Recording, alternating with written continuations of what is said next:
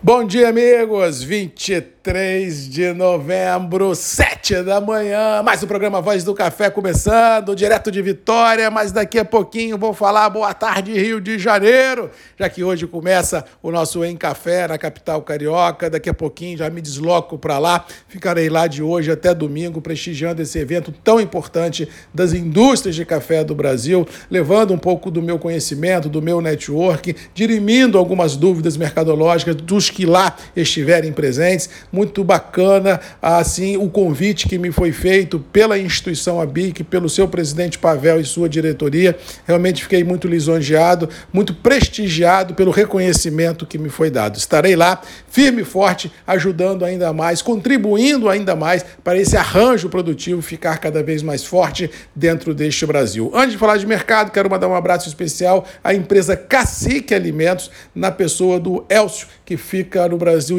estendido ao Pereira, nosso CEO que fica em Nova York, pelo convite que me foi feito a participar no dia 1 de dezembro, aqui no Espírito Santo, de um jantar onde a Cacique, pelas mãos do Pereira, receberá o prêmio de líder empresarial 2022 e eu fui convidado a estar na mesa da empresa, junto a seus executivos e toda a sua diretoria, para receber essa premiação. Muito bacana, agradeço de coração o reconhecimento, o prestígio desse convite. Estarei lá, sem sombra de dúvida, ah, prestigiando a empresa, os amigos. O Pereira é uma pessoa super especial, um cara que sempre me prestigia, um amigo realmente que fica de longe, mas torcendo aqui pelo Marcos Magalhães Magalhães, pelo MM, e a Cacique, né, que veio para o Espírito Santo, fez a diferença em Linhares, tem sido um grande parceiro do agro eh, do, Espírito Santo e tem levado a bandeira capixaba, a bandeira brasileira mundo afora nas suas exportações eh, de café solúvel. É uma empresa realmente que faz a diferença e que tem no Marcos Magalhães, no MM, na Voz do Café, um parceiro, um alinhado, mas principalmente um amigo. É que eu disse essa semana no evento dos corretores: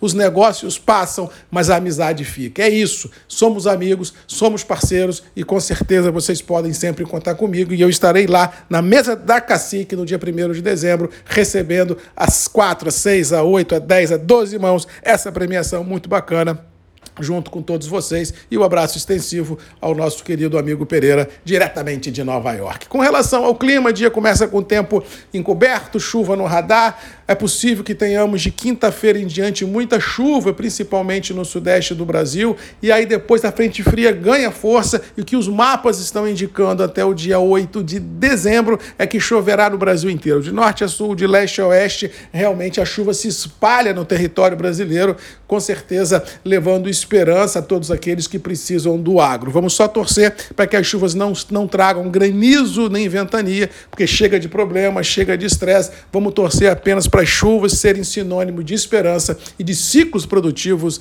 interessantes. Com relação aos mercados, ontem Nova York e Londres trabalharam em alta, em recompras, a USDA, que é o órgão americano ah, para agricultura, avaliou a safra da Colômbia um pouco menor e disse alguma coisa também da América Central de algumas dificuldades produtivas e isso deu um tom uh, mais pegado na bolsa e recompras foram presenciadas. Mas digas de passagem, o que disse também aqui já há alguns dias, o mercado está excessivamente vendido, excessivamente esticado, está passível dessas recompras serem presenciadas, não que haja no curto prazo uma reversão de tendência, o que há sim são gigantescas janelas de oportunidade de entrada no mercado, vislumbrando as dificuldades dos próximos ciclos produtivos que não só o Brasil, mas mundo afora terá à frente pelas próprias mudanças climáticas que nós temos que enfrentar, ou seja, essas recompras que começaram a ser presenciadas poderão continuar a ser presenciadas por mais algum dia, e se nós analisarmos que o dólar ontem foi foi outra vez na moral os 5,40 no final dos trabalhos,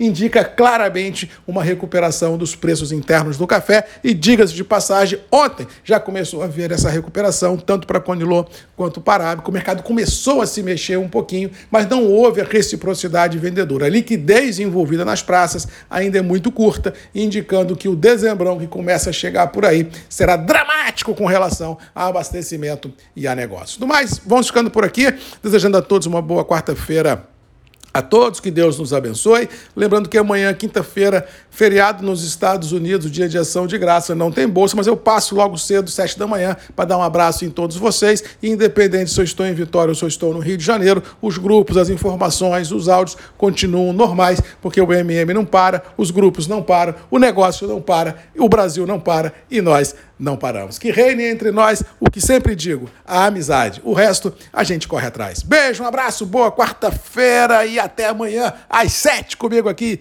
Grupos de Redes MM, ponto de encontro de todos nós.